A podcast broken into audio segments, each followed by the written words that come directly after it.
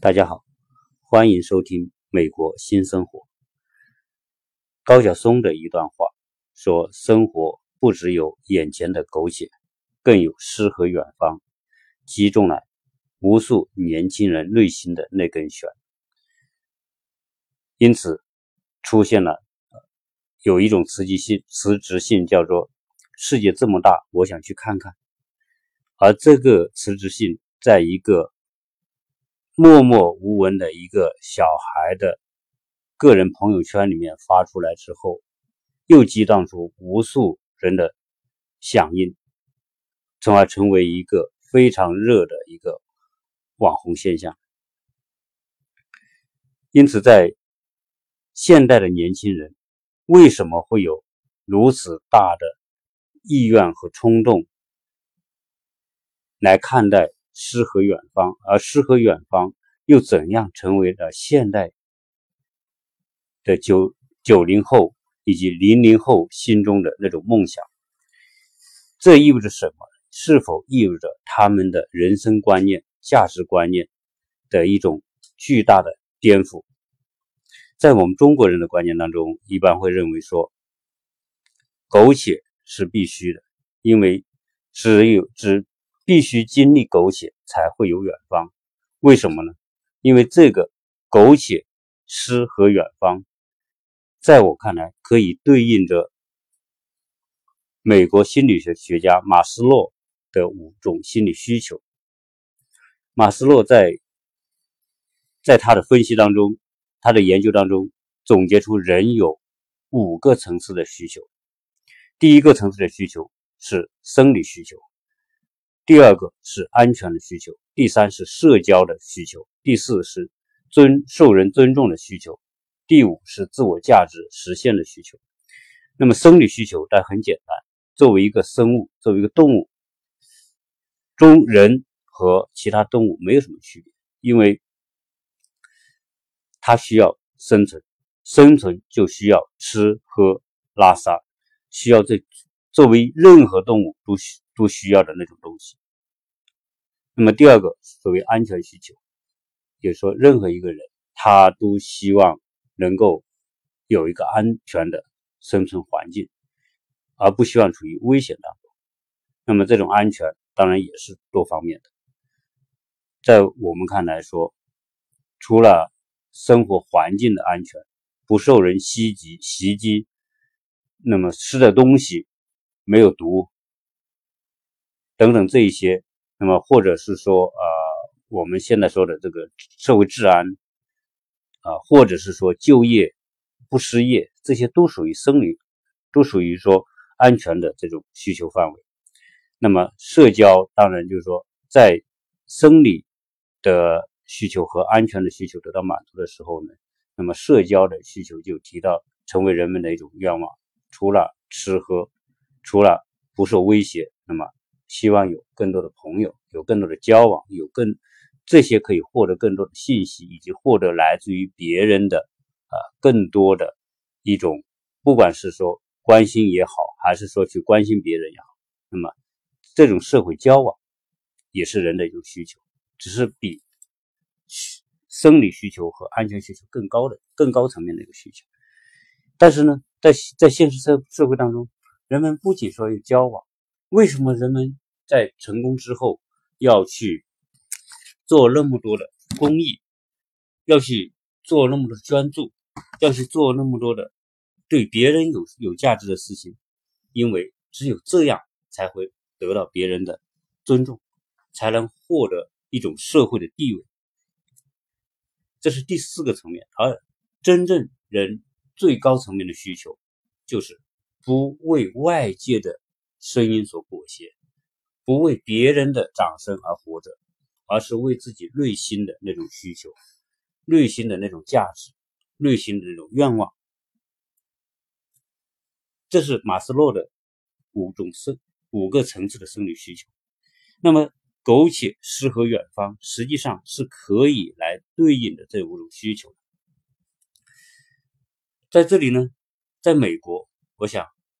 美国人和中国人一样，我想绝大部分的美国人和中国人在人性上是相通的，都是人，所以呢，绝大部分美国人也是苟且，也是生活在一种一种没不可能脱离现实的一种环境当中啊。所以美国人也必须去工作，美国人也不是一必须养育儿女，美国人也必须去争取他们的平等的权利，来保障他们的安全。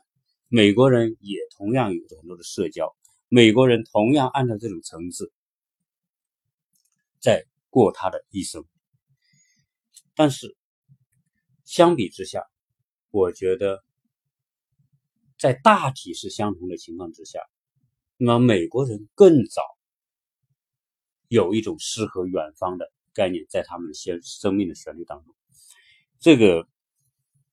呃，我想我们从很多的新闻和报道里面，我们都会看到一些呃令我们中国人觉得很不可思议的事情。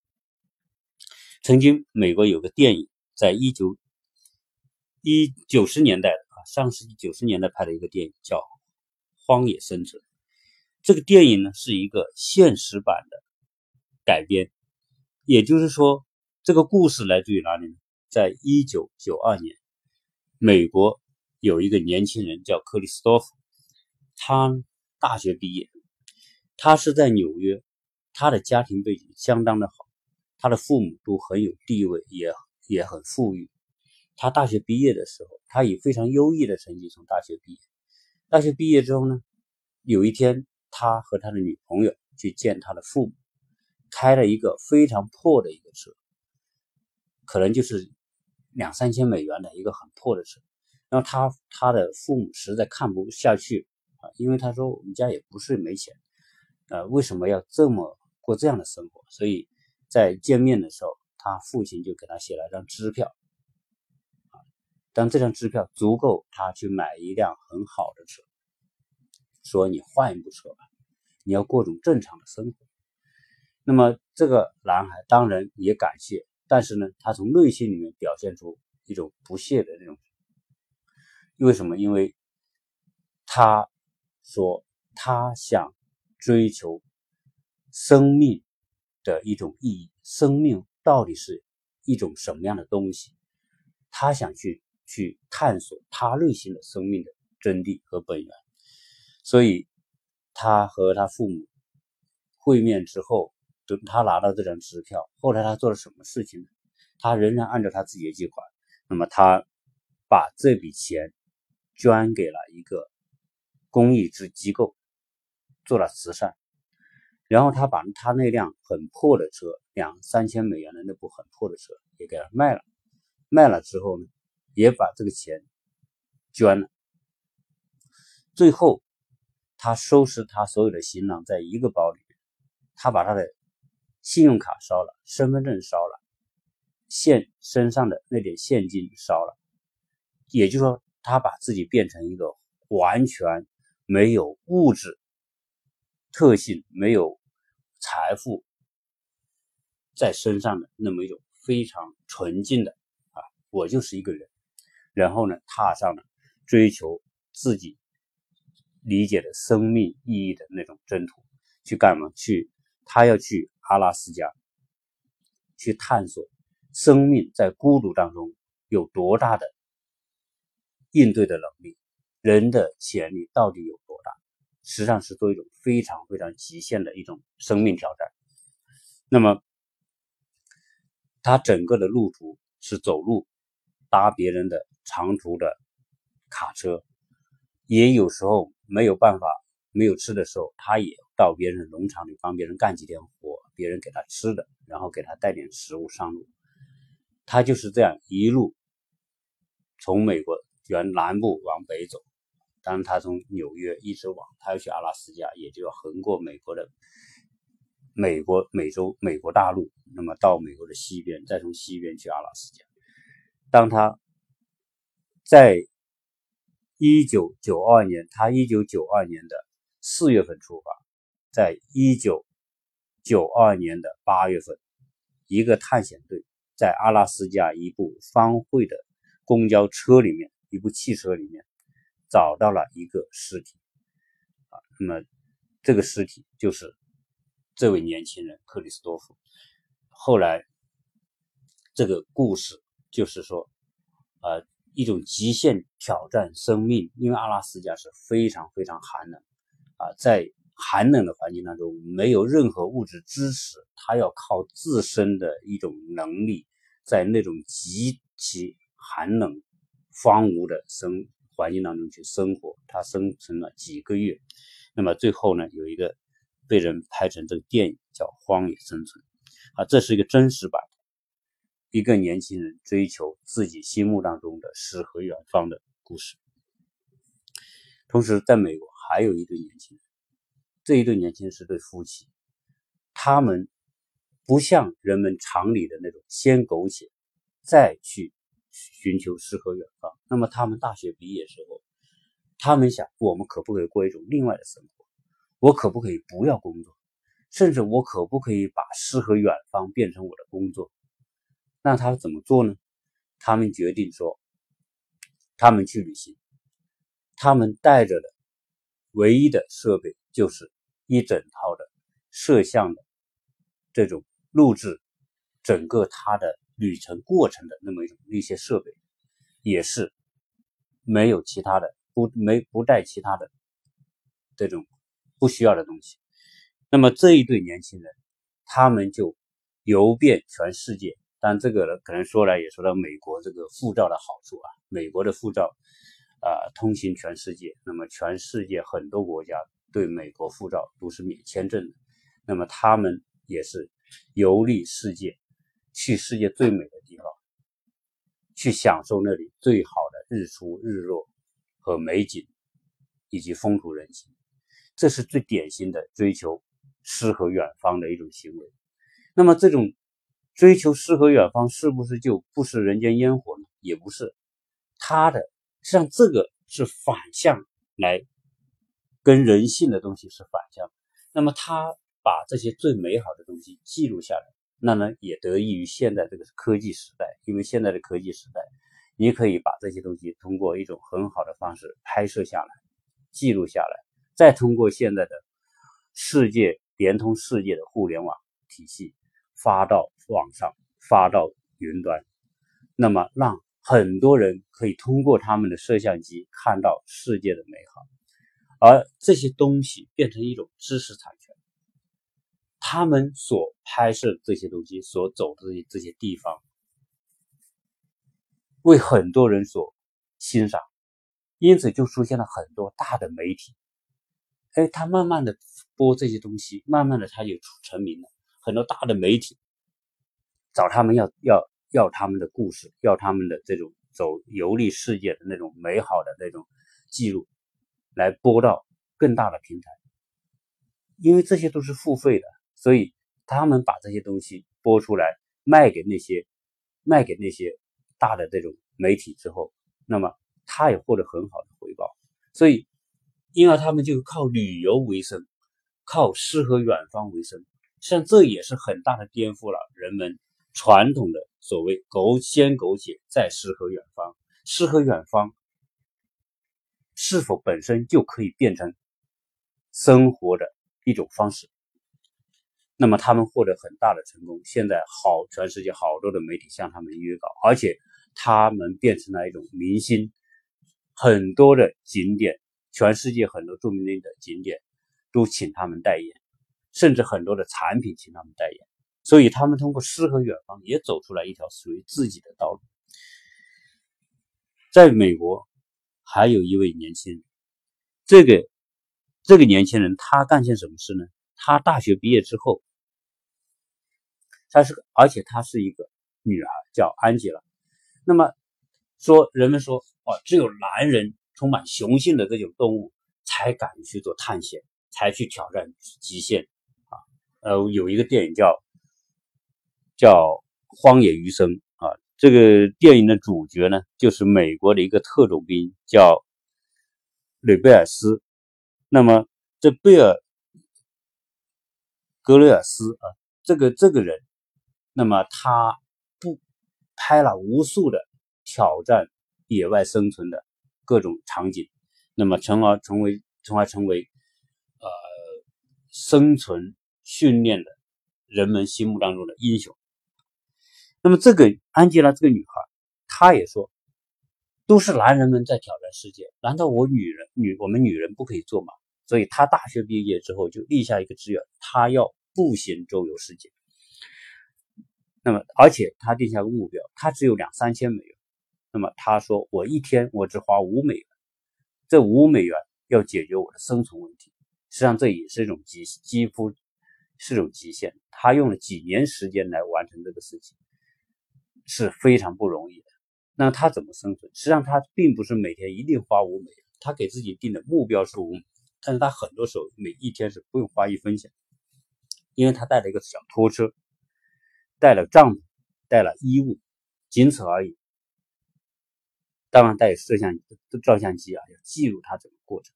那么他把这个东西，呃，他到了很多地方，比如说他去澳洲很多荒无人烟的地方，如果在如果是在荒无人烟的地方，他是都是帐篷，睡帐篷。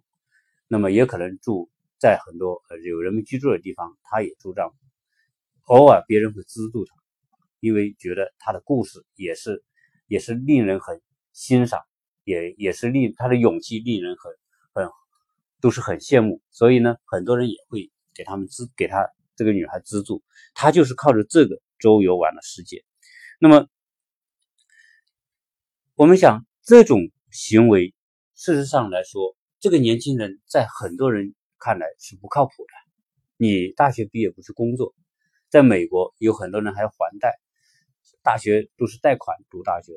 那么你不去工作，然后你去周游世界，是不是很不靠谱呢？那我想在这里，这就是美国和中国的不同。在美国，大学毕业之后，很多的人不是急着去找工作。所以在这一点上来说，美国人的诗和远方的情节是比中国人要，我觉得要来的浪漫，或者说不是靠，不是靠一种按照按照一种我们说的呃大部分人的呃所谓的一种价值观在做事情。那他大学毕业之后干什么？他大学之后，好多的年轻人说我要游历世界，他们去看世界，这个是。美国社会共同认同的，他们的家长也认同，他们的老师也认同，他们最关键是他们自己有这种愿望。那么他们周游世界一般是干什么？有几种做法。极端的就是我刚才讲，像安吉拉这样子，像那一对年轻夫妇那样子。大部分的这些美国孩子，大学毕业生，这些孩子们干嘛呢？他就是，要么就是如果有钱，家里有钱，那么就背着行行囊，背包子。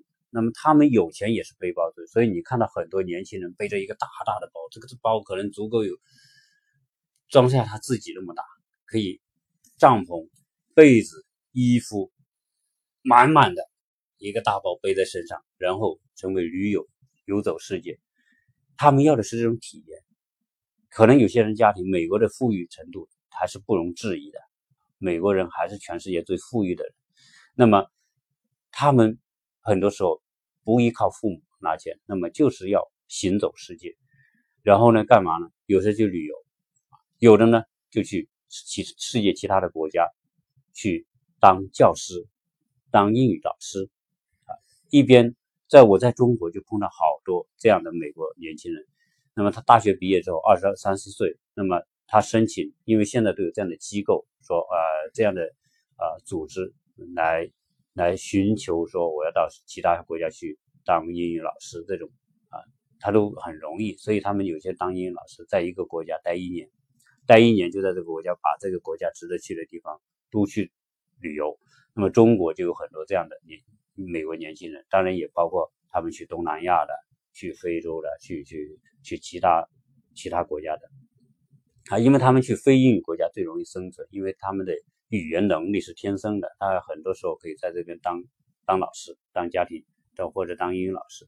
那么还有很多人干嘛呢？美国还有很多年轻人，他们大学毕业之后呢，因为他们从小受到的教育里面、价值观的教育里面，关于爱、关于奉献、关于公益，在很多年轻人当中，在他们的这个生命价值里面是很重要的一块。所以很多年轻人一毕业之后，他们就会去。一些贫困的地区，去做公益，那么有人去别的地方做支教。我们说，就是当英语老师，我不收一分钱，我就帮你，可能就是别人给他提供生活环境，那么他就在这里帮人当当当老师，当然去传播，当然这也传播他们的这种所谓文化价值啊。那么有很多人是做其他的扶贫的工作。那么在美国，大量的这样的这些人，这种做法是非常符合人。实际上，在中国人看来，这是不靠谱的事情；但是在美国看来，这是非常符合人成长的需求的。为什么？大学毕业，我们学的书本知识，更多的是说我们说在象牙塔生活。当美国人也是一样的，他大学毕业，大大学读书啊什么，在他基本上都是在一个比较小的范围里面啊，当比中国人好，他们可能假期也去去去各种游玩啊，各种东西，呃，自由度比中国人要大，开开放比中国人要开放，但是大体上他还是在一个比较纯净的环境，所以他们大学毕业之后，他们给自己一年时间到两年时间去去经历，去游历世界，像这本身是干嘛？这这这个两一两年时间的经历，实际上是让他更好的认识世界，更好的认认识社会，更好的了解人性。那么他去经历这种东西，可能不光是美好。人说诗和远方都是很美好的、很纯净的、很纯洁的那种东西，但也不是不完全。实际上，他去也是去让了对社会有更全面的了解，对人性有更全面的了解。那么。这个是他们学校教育的一种补充，甚至说是不可或缺的一部分。你看，我们在国内有很多大学读了大学都要研究生，都有实习，实习半年，实习一年，去工作一下，体验一些现实生活当中的工作和我们想象的有什么差别。那么他们去去做那种最关键是做他心目当中想做的那件事情，所以。在在美国，我们所看到这种情况，当然现在我们中国人也开始有诗和远方的情节啊，我们也看到很多的故事。曾经说，呃，有一对山东的年轻夫妇，一个小孩，他的小孩是读小学，那么他们心目当中就就有一种啊强烈的诗和远方。那么他要干什么？因为他们。这个男的是一个非常喜欢帆帆船运动的，所以他们夫妻就有一个共同愿望，希望自己有一艘帆船可以周游世界。那么他们想到这个时候，他们也真的去做。那么他们把他们工作辞掉，他们是铁路单位的，把工作辞掉，然后呢，把家里房子卖掉，因为他要买一艘帆船。这个帆船很贵的，贵的是上百万。一一辆的这个一一一架这个帆船，那么他们就把自己房子卖掉，去买了在在国际的那种这种帆船交易平台上买一艘二手帆船啊，花花了三十多万，然后呢带着孩子也不上学，那么驾帆船去去周游世界。实际上这些在中国像那种世界这么大，我想去看看的。这种声音在年轻人当中跳跃，所以呢，中国的年轻人现在也开始有这样一种愿望。那么谈了这么多这种例子，关于诗和远方，以及说美国人年轻人诗和远方，以及现在中国人世界这么大，我想去看看的这种这种时代的音符。那么我在我们想回过头来讲，诗和远方到底？怎么去看？在我看来说，马斯洛的五大五个层次的需求是非常这么多年来也是被很多人所认同啊。那么今天我们说苟且也好，很多人苟且也好，诗和远方也好，它本身是一个哲学辩证的一个命题。为什么这么讲？因为绝大部分人认为说苟且是必须的，生理需求和安全需求是必须作为前提的，这是绝大部分人，这也是人作为一种动物，他会必然会会具有的一种价值观，对吧？好，那么正因为绝大部分人认为说苟且才是正常的，那么诗和远方才变得风花雪月，诗和远方才变成那么的美好，诗和远方才变得那么的远不可及。正因为远不可及，激发人们的一种美好的想象，它才美好。所以，所有的这一切，不是说，呃，诗和远方，它，它是孤立存在的，它是和苟且。我们说苟且，在中国人，苟且是什么？苟且就是去做你不想做而又不得不去做的事情啊。那我们看现实生生活当中的苟且是什么？我不喜欢这个单位，但是我又。不得不待在这个单位，因为我需要这个单位给我的就业机会以及给我的工资，让我生存，让我供房子，让我给家里老婆孩子，我要需要收入，对吗？我可能跟这个上司也不对付，跟这个单位，我这个工作也不是我喜欢做的，这个城市也并不是我喜欢的，但是我没有办法，这叫苟且那么有些人说：“哎呀，我结婚了。”最后呢，我发现这个配偶，这个另一半也不是我喜欢的，大家天天打，天天闹啊。但是考虑到孩子，考虑到双方的家庭，考虑到种种因素，我又我又不能够不面对这种家庭生活，这叫苟且。那么还有很多我们所以可以举出的无数无数的我们每天都在苟且的事情。那这种这种苟且，衬托了我们说的诗和远方。所以高晓松这句“人生不只有眼前的苟且，更有诗和远方”，才会让人们觉得诗和远方是多么的美好。但是我要回过头来讲，诗和远方是此时你站在这里看着远处的那个雾中所开的那种花，远处的雾中所冒出的那个山间。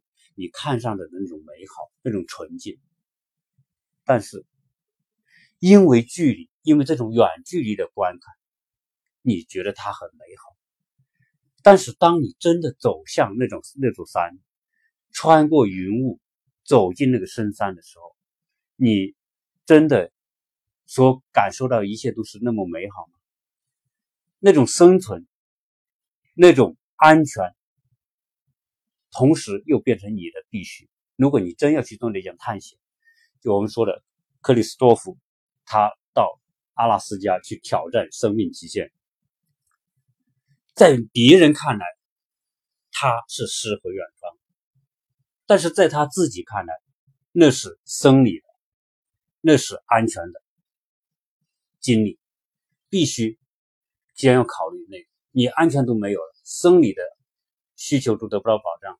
你生命都不没法存在，所以所有的诗和远方，它是两种位置、两种空间对视所产生的一种印象和美好。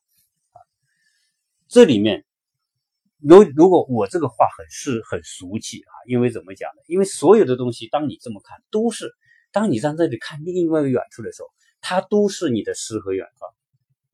但是当你走进它的时候，它就变成了苟且，所以苟且和诗和远方，真的是一种空间时空当中，我们说的人性当中的某一种错位带来的东西。那么，是不是我这么讲之后就否定了诗和远方的意义呢？纯洁呢？那么，人都必须又回到苟且呢？也不是，所以这个话你看绕来绕去，变成好像是没办法说分开来谈某一件，单独谈某一件事情啊。那我们在讲这里面，美国电影里面好多的电影是什么呢？是警匪片，对吧？我们都很爱看美国的警匪片。美国警匪片从有电影开始，从好莱坞起兴起开始到现在，警匪。电影是一个永恒的主题，每个时代每每年都会有无数多的关于警匪的斗争的这种博弈的这种电影。但是大家回过头来看，为什么美国人愿意钟情于看这种警匪电影？好莱坞愿意拍这种电影？那么，那么是不是这个警察就是天使，那些罪犯是魔鬼？但是到现实生活当中，你看，美国的警察是公务员，他是美国公务员当中的一部分。美国的警察充满着危险，美国人人有枪啊。